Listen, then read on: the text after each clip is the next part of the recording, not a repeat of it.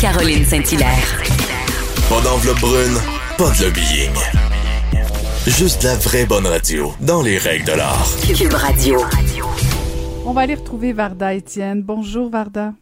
Bonjour, Madame la Comtesse. Écoute, Caroline, mon Dieu, ton titre, ton titre tombe, euh, tombe très bien pour. Mon titre honorifique euh, octroyé Oui. par toi. Exactement, exactement. Aujourd'hui, je vais te parler de la monarchie royale britannique. Mais Oh. avant, j'aimerais savoir, est-ce que, comme moi, la monarchie te fascine? Écoute. Parce que moi, depuis toute jeune, j'ai toujours eu, c'est pas une obsession ou une fixation sur la monarchie britannique, mais ce sont des gens dont l'existence m'intéresse. Ah, je suis d'accord. Moi aussi, j'ai une petite curiosité. euh, oui, oui, tout à fait. Il y a quelque chose de, de, de, de fascinant. Puis il y a des fois des belles histoires, un peu comme Lady Di, bon, qui s'est mal terminé, là. Euh, mais, euh, mais oui, on aime Parlons ça. On aime Lady ça. Des histoires de princesses. hein. Ben, tu vois, oui, et, moi, justement, parlons des Di, ma fixation a commencé là, parce que je me souviens encore le jour de ses noces avec le prince Charles. Je me souviens pas quel âge que j'avais, mais j'étais très jeune, là, j'avais peut-être 10 ans. Et je m'étais réveillée très, très tôt le matin. Je m'étais installée devant, le- devant le téléviseur avec ma mère et on commentait tout, tout, tout. Je me disais, ah, moi aussi, je veux un mariage comme ça.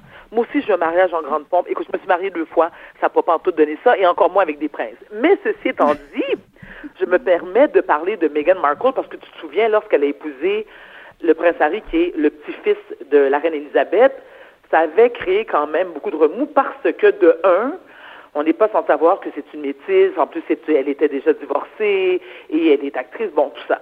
Mais là, il y a eu toute une histoire, si tu te souviens bien, lorsqu'ils ont déguisé, tu te rappelles du Mexit et non pas le Brexit, le Mexit, quand le couple euh, formé du prince Harry et de la princesse Meghan, moi j'appelle la princesse parce qu'elle est princesse. Je m'en fous, c'est une princesse à mes yeux à moi, donc ceci explique cela.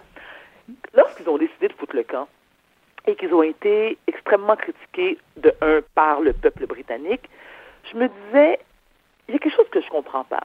C'est pas parce que t'es, euh, t'es bon, clairement, t'es, t'es prince, t'es le petit-fils de la reine-mère, que t'as pas le droit de décider que ce mode de vie-là ne te convient plus.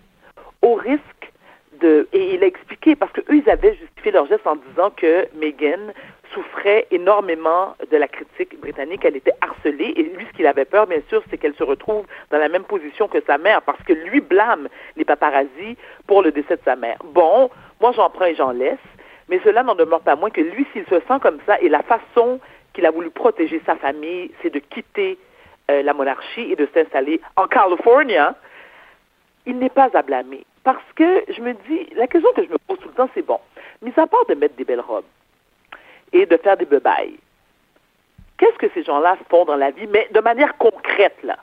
Parce que la reine, on le sait, bon, elle est reine, bon, elle, elle- elle a des fonctions, elle, est- je dirais, elle, elle honore ses fonctions, mais, tu sais, comme par exemple, je me suis toujours demandé, elle a toujours sa petite sacoche. Qu'est-ce que- qu'est-ce qu'elle a dans sa sacoche, d'après toi, Caroline? je jamais posé la question. Je me dis, elle a-tu un tampon, un cellulaire, un rouge à lèvres? Je, tu sais, je me disais, ah, je- je veux savoir, moi, qu'est-ce qu'il y a dans sa sacoche, qui, naturellement, fit toujours avec le chapeau, les souliers, puis tout. Mais ça m'a toujours, toujours intrigué. Alors, pour revenir au prince Harry, qui, lui, euh, se dit très, très proche, paraît-il que c'est le petit-fils préféré de, la reine-mère. Alors, pour te parler du dernier scandale, si, c'est c'est un faux scandale, c'est que Meghan a accouché vendredi dernier, le 4 juin. Elle a une petite fille. Est-ce que tu veux savoir le poids de l'enfant? Fais comme si que ça t'intéresse. Oui, oui, oui, oui. oui. OK, 7 livres 4 onces, c'est une petite fille. Oh, quand même, quand même. Oui, oui, oui, un beau bébé, oui, un beau bébé en santé qui est né, euh, qui est né en Californie. Mais là, le faux scandale a commencé lorsqu'on a appris que le couple princier a décidé de nommer la petite fille en hommage à Élisabeth, qui se faisait appeler Lilibet lorsqu'elle était, lorsqu'elle était enfant. Pourquoi? Parce que la reine Élisabeth avait de la difficulté à prononcer son propre prénom. Donc, elle s'appelait Lilibet. Et en hommage aussi à la grand-mère paternelle, donc Diana Spencer, et la petite s'appelle Lilibet Diana. Moi, je trouve ça hyper mignon. Je trouve que c'est un bel hommage. Mais les Brits, ils n'aiment pas ça. Parce que ce qu'ils prétendent, c'est qu'ils n'ont pas le droit de nommer cet enfant-là le nom d'Elisabeth sans avoir la permission. Et là, je me dis, attends, attends, attends, attends. Écoute, tu comprends pas, Carole. Moi, j'ai tout lu là-dessus, moi, toute la semaine, là, avec mon bol de popcorn, et je me suis régalée. Qu'il l'appelle Gertrude, Lilibet, ou Rosemary ou Yvon, ça change quoi? Ça change quoi? Et je me dis, ces gens-là, oui, ils ont renoncé à leur, leur titre précis, mais en, quelque part, je me dis, me semble que quand tu es prince, la première lignée, c'est, vrai que c'est vrai qu'Harry est très, très, très loin dans la lignée, là, en, tant que futur roi euh, de, de la Grande-Bretagne, mais ça n'en demeure pas moins que il est prince pareil. Donc, je ne comprends pas pourquoi les gens, surtout les, Britanniques, s'obstinent et paniquent et capotent et ça fait les choux gras partout. Pour moi, c'est pas un titre que tu dois gagner, c'est un titre qui te revient de droit. Et c'est pas parce que tu es prince que tu n'as pas le droit d'avoir une vie avec le commun des mortels, mais cela n'en demeure pas moins qu'ils n'auront jamais une vie comme le commun des mortels. Parce qu'on s'entend que là, ta, ta, question, parce que là, je te vois venir, là, je, te, je te sens hyper intéressé par ma chronique, Caro. Donc, tu veux savoir, ils vivent comment et de quoi? Avant, ils avaient une allocation de papa, le prince Charles, qui leur a coupé les vivres. On comprend, en se disant, bon, là, je t'ai fait vivre, tu as décidé de changer de vie, tu es parti vivre aux States, papa veut plus rien savoir. Non, ils sont plus riches que jamais. Pourquoi? Parce qu'ils ont signé de très gros contrats comme toi et moi, Caroline, hein, avec mmh. Netflix pour des millions et des millions de dollars. Ils offrent des conférences, ils participent à des documentaires avec Oprah Winfrey, on sait bien, qui est la reine de la télévision. Donc, il ne faut pas s'inquiéter, il n'y a aucun problème pour acheter du Zincofax ni du Similac. Mais je pense que la monarchie, avec l'arrivée de Meghan et Harry, commence un peu à changer, et pour le mieux. C'est-à-dire qu'on a l'impression qu'ils sont devenus ces membres de, de, de, de la monarchie, excuse-moi, beaucoup plus accessibles qu'avant. Allô? Oui, oui, oui, j'écoute. Tu es en train ta couronne? Non, non, non, je t'écoute, je t'écoute. Je, je, me note plein de questions, Varda, parce qu'en fait, je, je suis fascinée.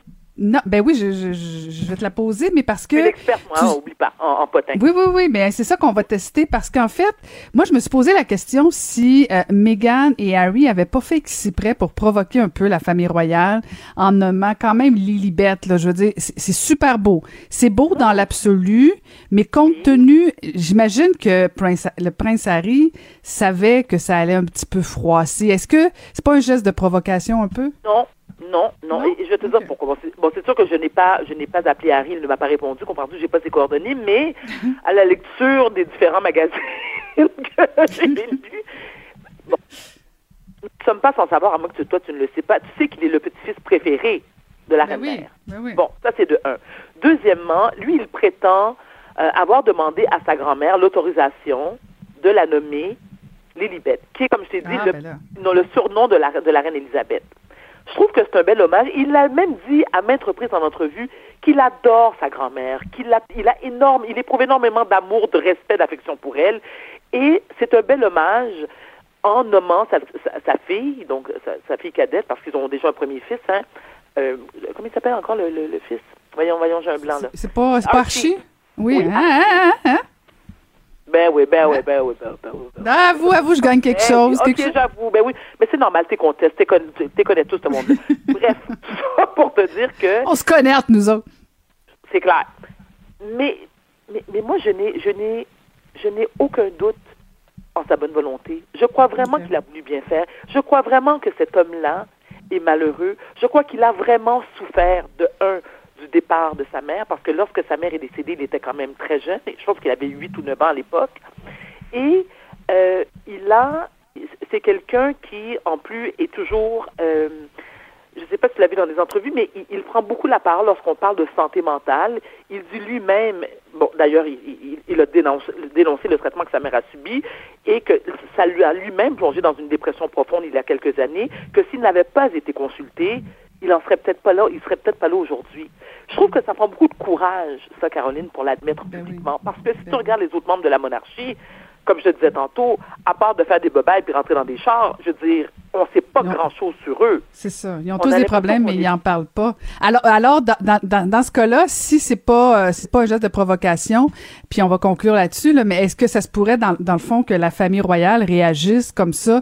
Parce que peu importe ce qu'ils vont faire, ça sera jamais correct, finalement.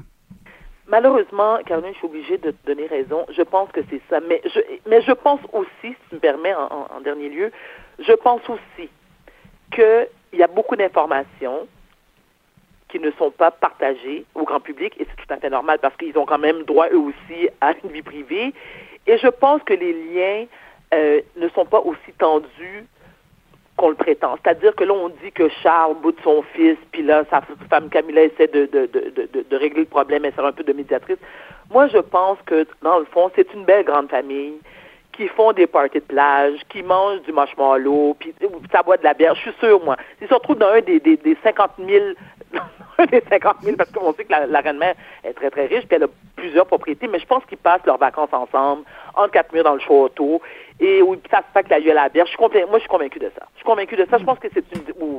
oui. Ben, moi, je, moi, je pense, moi, je pense que tu devrais te faire inviter, là, toi qui étais allé un petit peu partout dans le monde, tu devrais te faire inviter. On veut un topo là-dessus, Varda. Ça serait génial. Je peux, je peux en déranger. Si tu me oui. permets deux secondes, est-ce que je peux partager avec moi ma déception?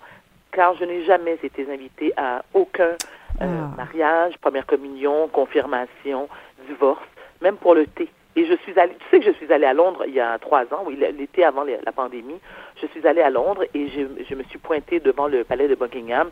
Je n'ai vu personne et personne ne m'a reconnu. C'est plus ça qui m'a choqué. C'est pas le fait de ne pas avoir vu personne, mais que personne ne m'a reconnu, moi, en tant que reine et diva de, de banlieue brossardoise. Mais bon, écoute. Ça ne saurait tarder, Varda. Écoute, on part une campagne. Londres, reconnaissez Varda Étienne. Maintenant. Où est Varda? Est Varda? C'est bon ça. merci Varda. On se retrouve la semaine prochaine pour, euh, pour une petite dernière. Merci Varda. À bientôt.